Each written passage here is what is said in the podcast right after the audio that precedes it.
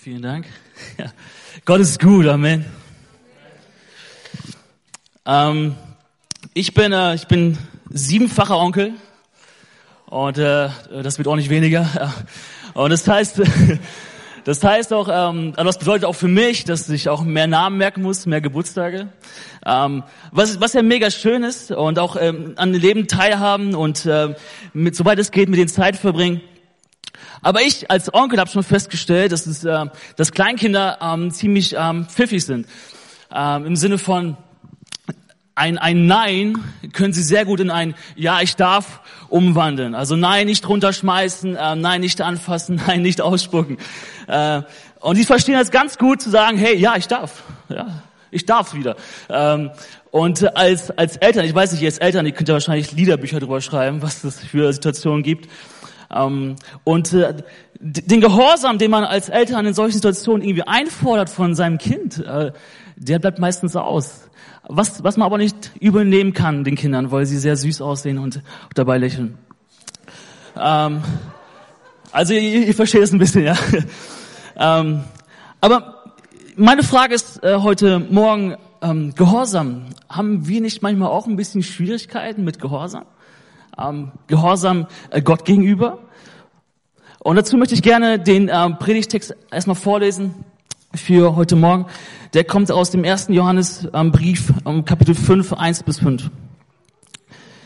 Wer glaubt, dass Jesus der von Gott versprochene Retter ist, der ist ein Kind Gottes. Kinder aber, die ihren Vater lieben, die lieben auch ihre Brüder und Schwestern. Und umgekehrt gilt, dass wir wirklich Gottes Kinder lieben, erkennen wir an unserer Liebe zu Gott und daran, dass wir nach seinen Geboten leben. Denn Gott lieben heißt nichts anderes, als seine Gebote befolgen. Und seine Gebote sind nicht schwer. Jedes Kind Gottes kann den Sieg erringen über alles, was sich in dieser Welt widersetzt. Ja, unser Glaube hat diese Welt bereits besiegt. Denn nur, nur, denn nur wer daran glaubt, dass Jesus der Sohn Gottes ist, kann diesen Sieg erringen. Ich möchte noch kurz beten. Jesus, ich danke dir von ganzem Herzen, dass du mit deiner Gegenwart heute Morgen hier bist und dass du das Leben bist. Und dass dein Wort so lebendig ist und dass dein Wort Nahrung ist für unser Leben und dass wir, ähm, dass wir daran studieren können, dass wir lesen können, was du ähm, für uns, ja, für uns vorbereitet hast, auch diesen Morgen, für jeden einzelnen von uns.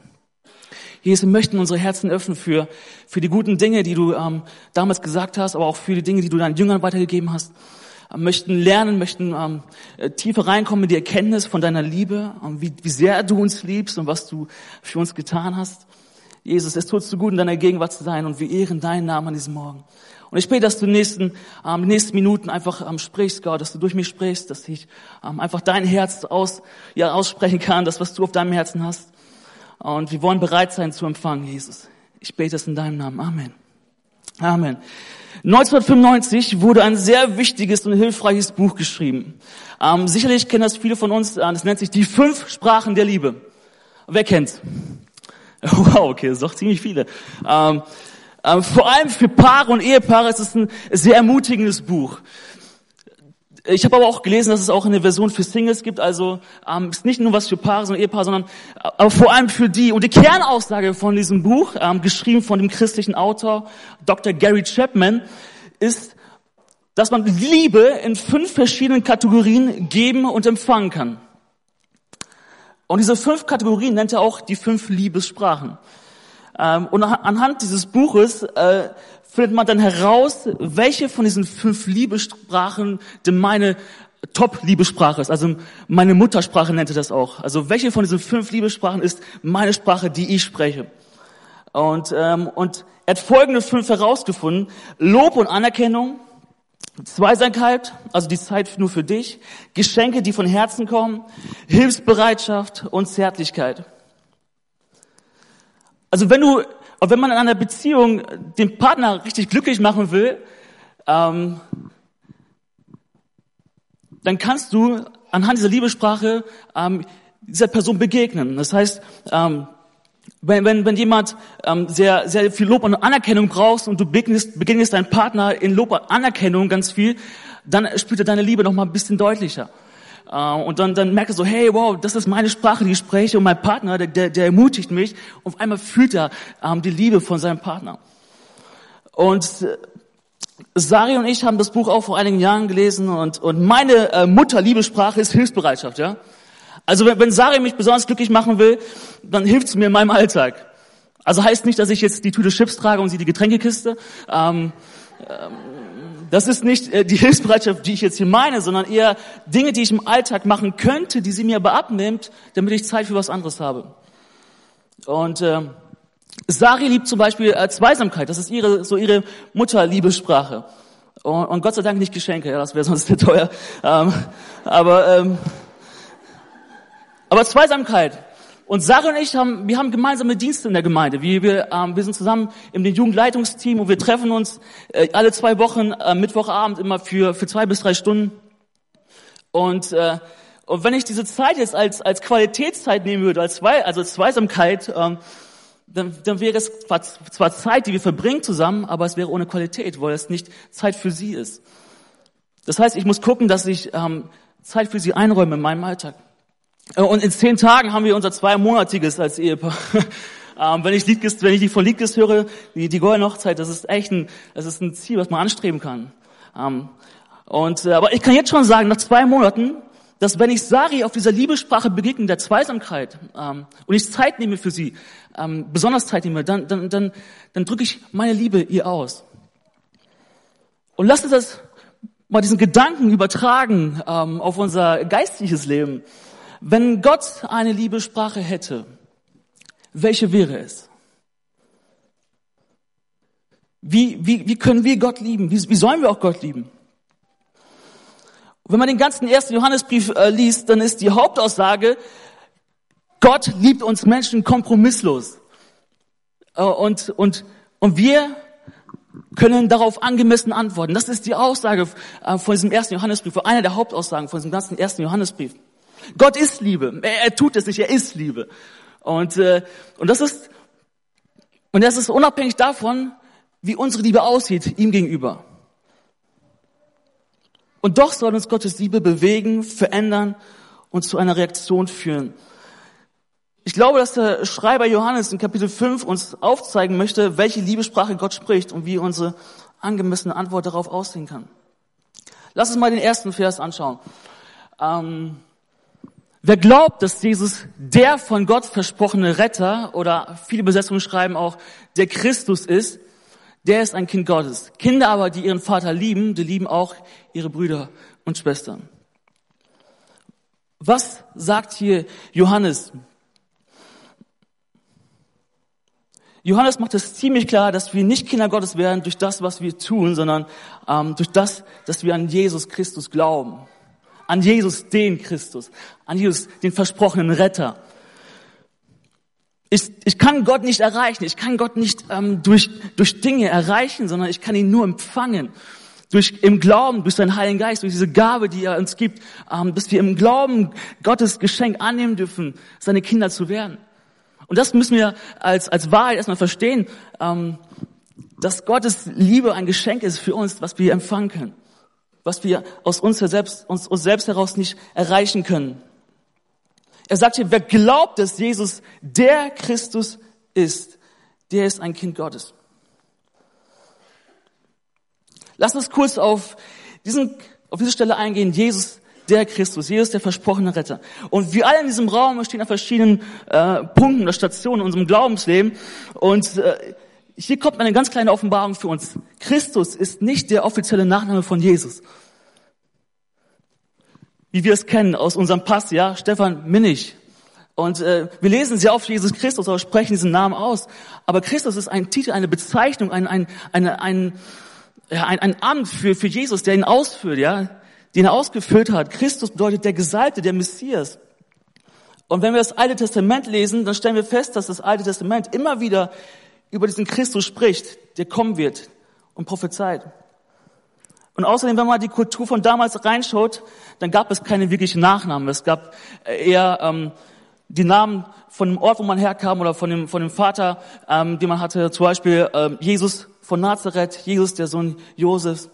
Heute wäre es Stefan, der Sohn Harry, Harry der Sohn Harrys. Ähm, ziemlich komisch, aber so war es damals. Und Warum sprechen wir über diesen Namen? Jesus der Christus, Jesus der Messias. Warum sprechen wir darüber? Ähm, Wir, wir alle haben Bedürfnisse, wir alle haben Nöte, wir alle haben Dinge, die wir heute Morgen auch vielleicht mitgebracht haben in diesem Gottesdienst. Und, und wir kennen sie, ja, wir, wir wissen, was, was vielleicht dran ist für unser Leben. Aber als Gott damals die Menschheit anschaute, hat er auch eine Not gesehen für uns Menschen. Er hat eine Not gesehen. Äh, und das war nicht ein finanzielles Problem. Oh, die Menschen haben ein finanzielles Problem. Ich schicke mal Jesus, den Finanzminister. Ja, oder die Menschen haben ein, ein, ein geistiges Problem. Oh, ich, ich schicke Jesus den Psychologen. Oder ähm, die Menschen haben ein Umweltproblem. Ich, ich schicke Jesus den, den Umweltschützer. Ähm, Gott hat die Menschen gesehen und gesagt, hey, die Menschen haben ein Sündenproblem. Die Menschen brauchen Vergebung, brauchen Rettung. Deswegen hat der Vater Jesus den Christus gesandt. Deine und meine größte Not war ein Sündenproblem ein Bedürfnis nach Vergebung, nach Rettung und Erlösung. Ähm, und das hat der Vater gesehen und das war seine Motivation, mit den Menschen in Gemeinschaft zu haben, sagen, hey, diese Not muss sich irgendwie, äh, die muss, die muss gestillt werden, diese Not. Und in Epheser 2, Vers 1, das schreibt Paulus, auch ihr wart tot durch eure Übertretungen und Sünden.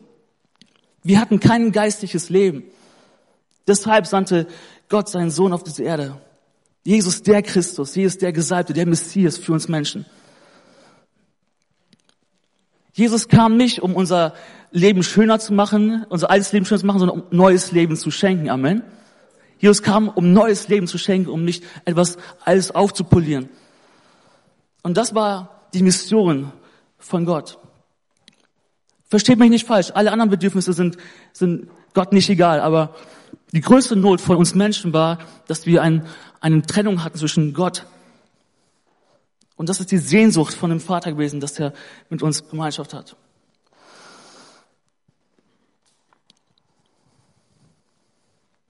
An Jesus Christus zu glauben heißt im Umkehrschluss zu sagen, ich brauche einen Erlöser. Wir können Gottes Liebe nicht empfangen, wenn wir nicht realisieren, hey Gott, ich brauche dich. Ich habe diese Not in mir, dass ich dich brauche. In meinem Leben. Und viele Menschen wissen gar nicht, dass sie einen Retter brauchen. Viele Menschen sind auf diesem Weg unterwegs und sagen, hey, ich brauche keinen Retter. Ähm, ich brauche, ich brauche keinen Gott, der mir, der mich rettet. Und sie laufen auf diesem Weg und, und der endet nicht gut. Und viele Menschen wissen gar nicht, dass sie einen Retter brauchen. Deswegen hat Jesus uns ja gesagt, hey, geht zu den Menschen und, und seid Zeuge. Und das ist der Auftrag für euch, dass ihr diese Botschaft weitergebt. In 1. Johannes 4, Vers 9, da heißt es, oder drückt es so aus, und Gottes Liebe zu uns ist daran sichtbar geworden, dass Gott seinen einzigen Sohn in die Welt gesandt hat, um uns durch ihn das Leben zu geben.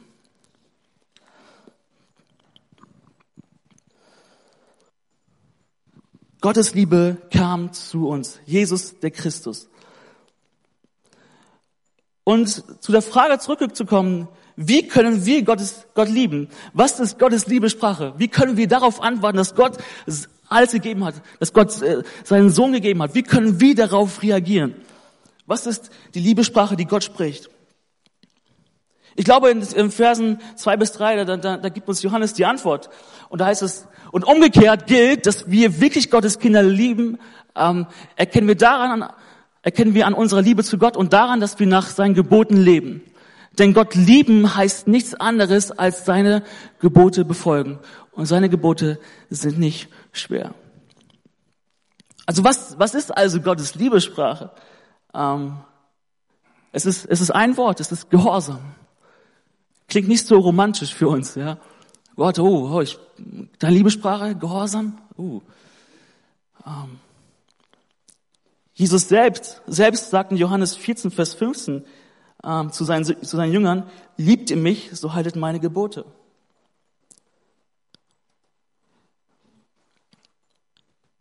Jesus verknüpft die Liebe mit Gehorsam. Und, und Jesus wollte seinen Jüngern, als er das sagt, liebt ihr mich, so haltet meine Gebote, wollte die Jünger nicht in eine Gesetzlichkeit führen sagen, hey, ihr müsst Dinge erreichen, ihr müsst Dinge tun, ihr müsst, meine, ihr müsst so viele Gebote befolgen. Ähm, er sagt, hey, in der Beziehung zu mir wird es euch leicht fallen, meine Gebote zu folgen, meine Weisung zu folgen, mein Wort zu verstehen, danach zu leben. Ich glaube, dass Gehorsam ein Schlüssel ist zu Gottes Herzen. Ich glaube, dass Gehorsam ein Schlüssel ist zu, zu, zum Übernatürlichen. Ich glaube, dass Gehorsam ein Schlüssel ist zu Gottes Gunst.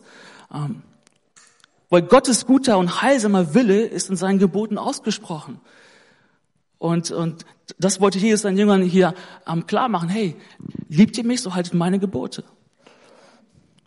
Beispiel, ähm, wir kennen das, oder ich, ich weiß nicht, vielleicht kennt ihr das auch, aufräumen, ja. Also früher war bei uns Samstag der Aufräumtag und, ähm, und äh, es war immer erst Frühstücken zusammen, ein gutes Frühstück, Samstag war immer ein sehr gutes Frühstück. Äh, äh aber danach kam immer die Aufräumzeit. Also erst, erst das Vergnügen, dann die Arbeit, eigentlich eine nicht so gute Reihenfolge. Ähm, und ich wusste, nach, dem, nach dem Frühstück, dann, dann ging es ans Aufräumen. Wir müssen ähm, Zimmer aufräumen und, und, und äh, auch helfen beim Sorgen und so weiter. Und, und in, in den wenigsten Fällen war meine Motivation zu sagen, yes, aufräumen, danach ist es ja sauber. Äh, ich habe eher gefragt, hey, ähm, wirklich jede Woche, nicht alle zwei Wochen, kannst nicht äh, mein jüngerer Bruder machen.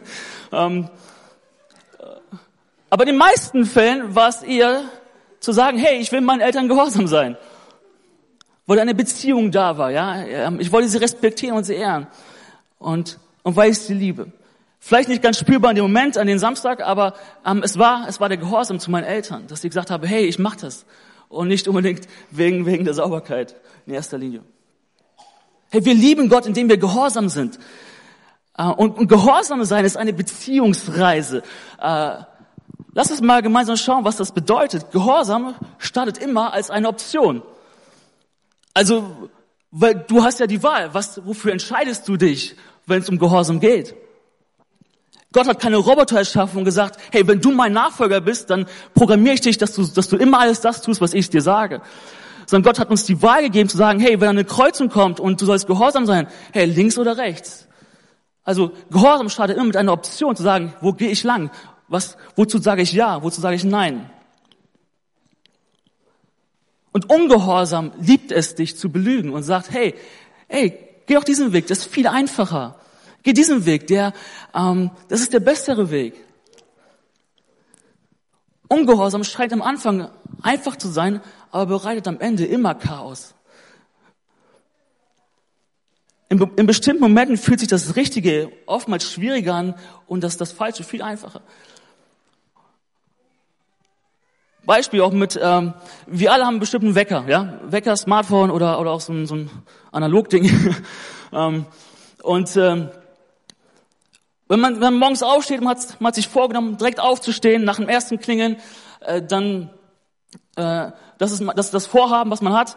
Ähm, und dann klingelt der Wecker und, um, und dann gibt es ja diese gemeine Schlummerntaste, oder? Ähm, wo man draufdrücken kann und dann den nächsten neun Minuten äh, ein bisschen Schlaf kompensieren, du wirst viel besser aufstehen. Ähm,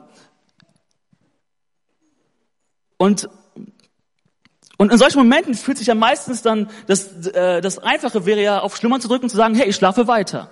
Äh, oder zu sagen, ähm, oh, das ist gerade viel besser, ich will weiter schlafen und die nächsten neun Minuten nochmal genießen.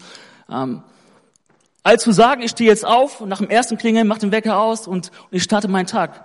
Und, und, und die Folge von davon, dass, ist, dass du vielleicht paar Mal auf Schlummern, paar Mal auf Schlummern drückst, ist, dass du gehetzter aufstehst, dass du kaum frühstückst, ähm, dass der Tag schon chaotisch anfängt, ja. Ah, es gibt solche Leute, die, die, die nutzen jede Minute aus zum Schlafen und, ähm, und die, die, die brauchen eine Minute zum Zähneputzen zum Bus zu laufen. Äh, aber wir, wir kennen das ein bisschen, ja? Wir haben die Option zwischen, hey, ähm, mache ich den einfachen Weg oder gehe ich lieber doch mal den, den etwas schwierigen Weg, aber vielleicht den richtigen Weg? Oder ein anderes Beispiel.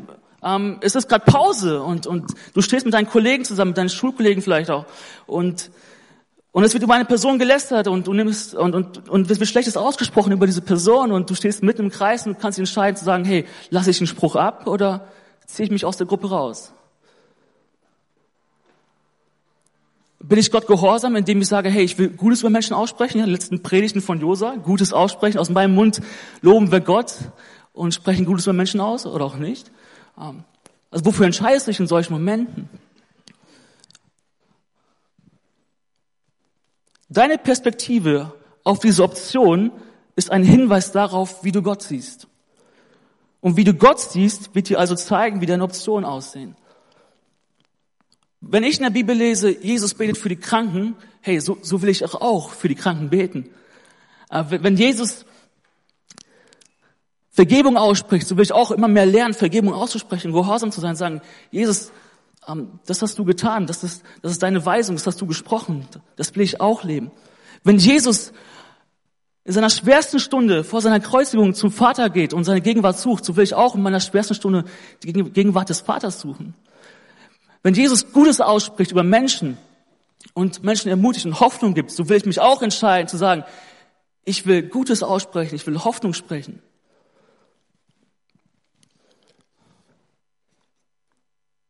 Wie du Gott siehst, dir zeigen, wie du deine Option siehst, wenn du die Wahl hast. Damals wurden die Nachfolger von Jesus Christen genannt, weil ihr Verhalten, ihr Handeln und Reden dem Christus des, dem des Christus ähnlich war. Und vielleicht bist du heute Morgen hier und du weißt, du, du lebst im Ungehorsam Gott gegenüber. Du hast vielleicht eine Sache in deinem Leben und du weißt, eigentlich ist das nicht das, was Gott möchte für mich. Und, und du lebst darin und, und du hast vielleicht schlechtes Gewissen, aber trotzdem machst du es und machst es. Und da, da sind Dinge da in deinem Alltag, die, die Gott nicht glücklich machen. Und es hat da ganz viel damit zu tun, wie du Gott siehst in deinem Leben. Vielleicht bist du auch hier und ähm, es fühlt sich wie eine Last an zu sagen, hey Gott, Gebote, ähm, Gehorsam. Mh. Hm. Und es ist sehr schwer für dich, das, das zu, zu verstehen und, zu sagen, ah, ich will aber in Freiheit leben. Ja, das ist pure Freiheit, wenn wir aus dem Leben, aus der Beziehung heraus mit Jesus leben. Und du denkst, äh, Gott sitzt irgendwo im Himmel als eine, seine Liste von schlechten und guten Christen und du weißt nicht, wo du stehst und er, er will dich nicht mehr segnen und ah, es fühlt sich nicht gut an.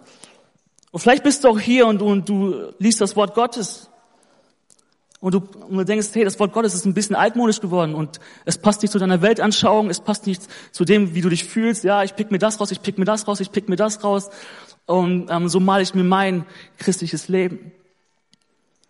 Ich glaube, in dem Ganzen ist, ist eine große Gefahr, dass wir sagen, Jesus, mein Retter, danke, super. Jesus, mein Herr in meinem Leben. Nicht immer. Ja, Jesus ist mein Retter. Ja, Jesus ist mein Freund. Ja, Jesus starb für mich am Kreuz. Aber ist er auch Gott meines alltäglichen Lebens? Vertraue ich Gott in allen Dingen? Bin ich gehorsam in Dingen, wo es zur Entscheidung kommt? Und ich, ich finde es so schön, was in Jesaja 55, Vers 9 steht. Und da heißt es, so viel der Himmel höher ist als die Erde, so viel höher stehen seine Wege über meinen Wegen und seine Gedanken über meine Gedanken. Das ist auch mal ein starker Vers darüber, dass wir Gott vertrauen können in den Dingen. Wenn es um Gehorsam geht, wenn es, wenn es darum geht zu sagen Ja oder Nein. Seine Gedanken sind viel höher als meine Gedanken. Seine Wege sind viel höher als meine Wege. Erstaunlich, was für, was für ein Gott wir haben, der so Gutes über uns denkt. Und äh, du, du willst Gott lieben, du willst anfangen, ihm zu vertrauen. Ey, in diesem Buch lese ich so viele gute Dinge über uns. Ähm, zum Beispiel, Gott hat einen Plan für mich. Er hat gute Gedanken. Gedanken des Friedens, der Hoffnung, der Zukunft. Gott ist für mich. Ich bin mehr als ein Überwinder. Der, der in mir lebt, ist größer als der, der in dieser Welt ist. Ich bin ein Kind Gottes. Gott möchte mich beschützen. Er möchte mich versorgen. Der Geist, der Jesus aus den Toten auferweckt hat, wohnt in mir. Und so weiter und so weiter. In diesem Wort Gottes stehen so viele gute Weisungen, so viele gute Dinge über uns aus.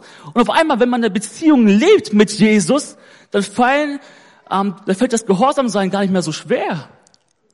Oder?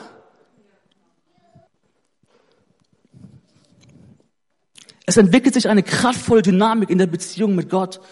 Und das Lieben und das Gehorsamsein scheint nicht mehr so weit auseinander zu liegen. Johannes schreibt am Ende von Vers 3, seine Gebote sind nicht schwer. Wie kann Johannes das sagen? Wie kann Johannes davon ausgehen, dass sagen, seine Gebote sind nicht schwer? Gebote sind nur schwer, wenn man nicht in der Beziehung lebt mit Jesus. Aber wenn man wenn man in der Beziehung mit ihm ist und seine radikale Liebe empfängt, ja, Gott hat Jesus den Christus geschickt für uns, für dich, für mich. Wenn man das empfängt und sich neu ähm, überschütten lässt von seiner Liebe, von seiner Gnade, ich glaube, dann wird das nicht zu einer Last, das Gehorchen, sondern zu einem Segen für uns. Wann war das letzte Mal, dass du deine, eine Offenbarung über Gottes Liebe für dein Leben hattest? Weil ich glaube, da fängt es an, dass man eine Offenbarung hat über Gottes Liebe für sein Leben. Und war, wann war das letzte Mal, dass du gesagt hast, Gott, überschütte mich heute mit deiner Liebe?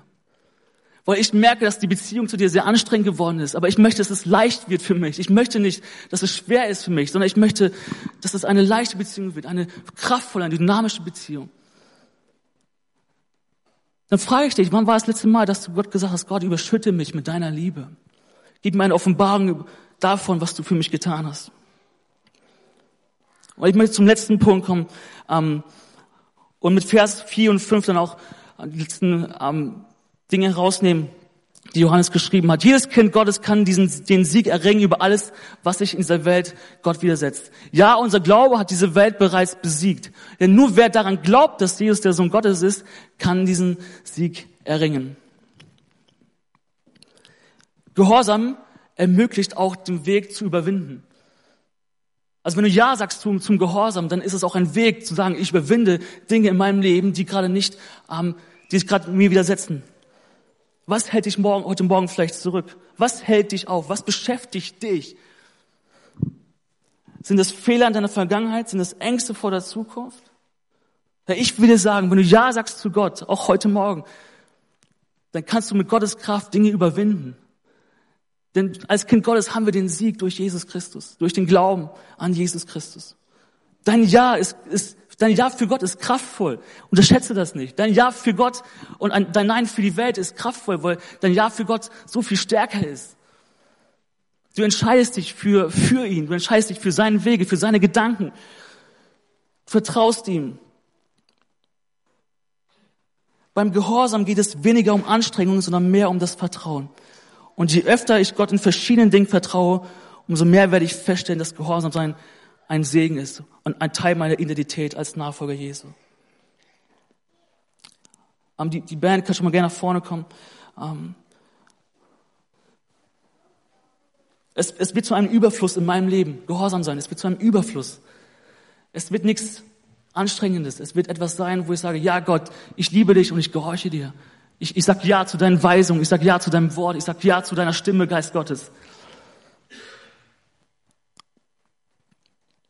Nicht, ich muss gehorsam sein, ich muss mich anstrengen. Es kommt, aus, es kommt aus einer viel tieferen Erkenntnis, nämlich zu vertrauen, dass er ein guter Vater ist. Und, und wenn, wenn Dinge nicht so laufen, wie wir es uns vorstellen, und das passiert manchmal im Leben, dass Dinge so laufen, wie wir es uns nicht vorstellen, dann ist er trotzdem ein guter Vater. Und ist er trotzdem gut. Und er hat trotzdem gute Gedanken über dich.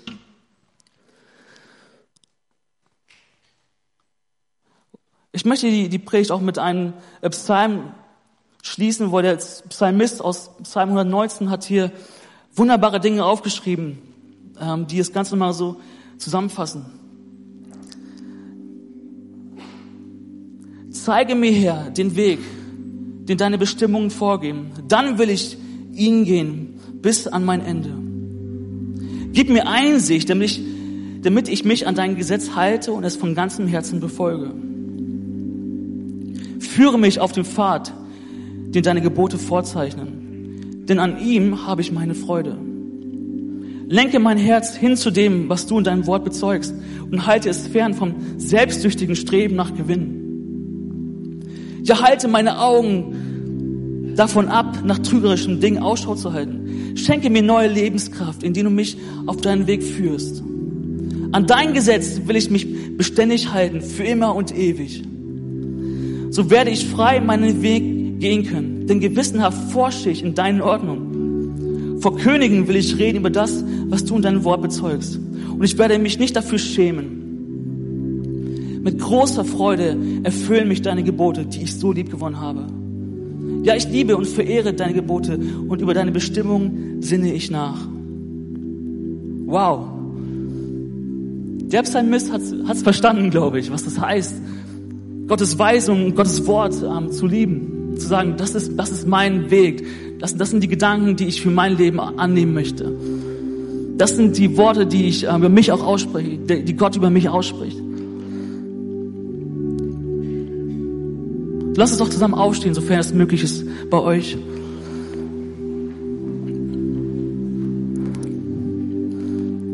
Und wir alle haben unsere Geschichte mit Gott und wir alle stehen an unterschiedlichen Punkten. Und ich weiß nicht, wo du stehst. Ich weiß nicht, ähm, was du gerade durchmachst und welche Situationen in deinem Leben präsent sind. Aber ich möchte dich ganz direkt fragen, sprichst du Gottes Liebessprache in deinem Leben? Ist die Liebessprache Gottes aktiv in deinem Leben? Ist sie, ist sie da? Liebst du sein Wort? Liebst du seine Weisung, sein Gebot?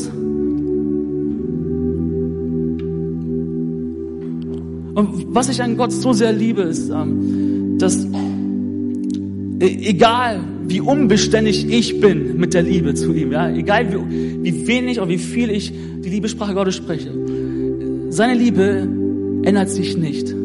Seine Liebe ist unabhängig davon, wie sehr ich ihn liebe. Das heißt, du kannst heute Morgen zurücklaufen zu Gott und sagen, hey, Gott, ich möchte dir aufs Neue gehorsam sein. Ich möchte aufs Neue, ähm, ich möchte aufs Neue Ja sagen zu dir. Ich möchte aufs Neue ähm, auch Nein sagen zu gewissen Dingen in meinem Alltag.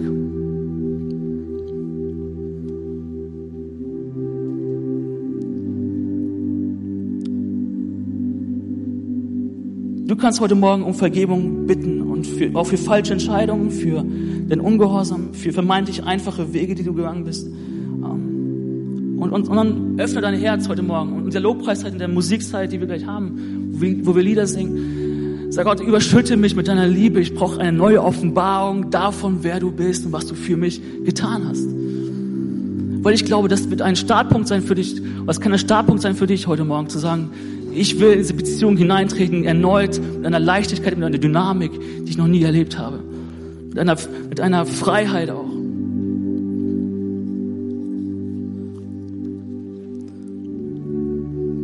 Und ich möchte auch zu einer Personengruppe sprechen. Ähm, vielleicht bist du hier und du, du, du, bist, du bist gehorsam, du lebst, ein, lebst nach Gottes Wort und du hörst seinen Willen, aber Umstände ändern sich nicht in deinem Leben und, und Dinge verändern sich gar nicht, obwohl du sagst, Gott, ja, ich liebe dich, ja, Gott, ich, ich vertraue dir und Dinge ändern sich nicht. Dann sei ermutigt, heute erneut Ja zu sagen. Trotzdem, trotz der Umstände, trotz vielleicht der Anfeindung, die du erlebst, sage Ja zu Gott erneut. Er sieht dich und er sieht deine Gedanken, aber seine Gedanken sind höher als deine Gedanken. Und seine Wege sind größer und viel weiter als deine Wege. Und er wird dir neue Kraft geben, erneut Ja zu sagen, auch wenn es die Umstände nicht sagen. In Jesaja 40, 31, da heißt es, aber alle, die ihre Hoffnung auf den Herrn setzen, bekommen neue Kraft. Sie sind wie Adler, denen mächtige Schwingen wachsen. Sie gehen und werden nicht müde. Sie laufen und sind nicht erschöpft. Hey, meine Hoffnung ist auf den Herrn, der mir neue Kraft gibt. Vielleicht ist, das, vielleicht ist das dein Gebet heute Morgen, dass du sagst, ich will neue Hoffnung tanken, ich möchte neu Ja sagen, auch wenn es vielleicht nicht meinen Umständen ähm, entspricht. Amen. Amen. Ähm.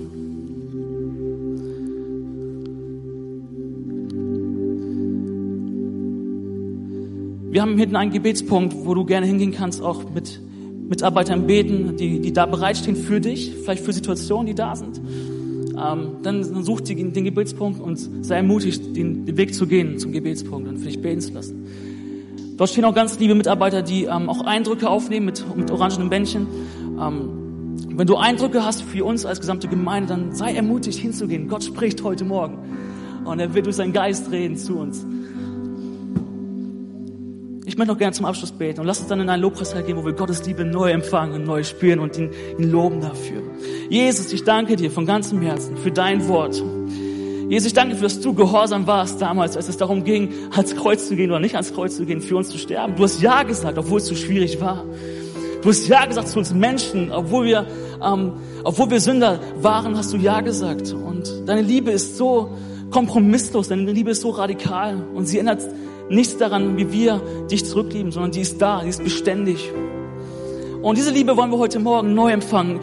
Deswegen bitte ich dich, Geist Gottes, überschütte uns mit der Liebe des Vaters, dass wir neu eine Offenbarung darüber haben, wie sehr du uns liebst und was du für uns getan hast, dass wir in eine Beziehung hineingehen, wo das das Gehorsamsein nicht schwer ist, wo es ein Segen für uns ist, wo es uns führt und leitet zu guten Entscheidungen und zu guten Wegen.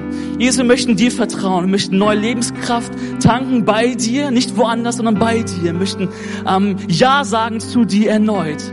Auch wenn Umstände da sind, die uns ähm, runterziehen, die und die Nein sagen zu unserem Leben, sagst du Ja zu unserem Leben und du gibst Hoffnung, du gibst Kraft, du gibst erneut ähm, ja die, die Zukunft, die du für uns vorbereitet hast. Jesus, ich danke dir für jeden Einzelnen, der hier ist. Und du, und du siehst den Einzelnen, und du siehst, du siehst jedes einzelne Herz und du willst uns da abholen. So bete ich, Geist Gottes, dass du jetzt kommst und uns in einer Anbetung führst, ähm, wo wir uns fallen lassen können in die Arme des Vaters. Jesus, wir ehren dich und wir sind dankbar für all das, was du für uns getan hast. Amen.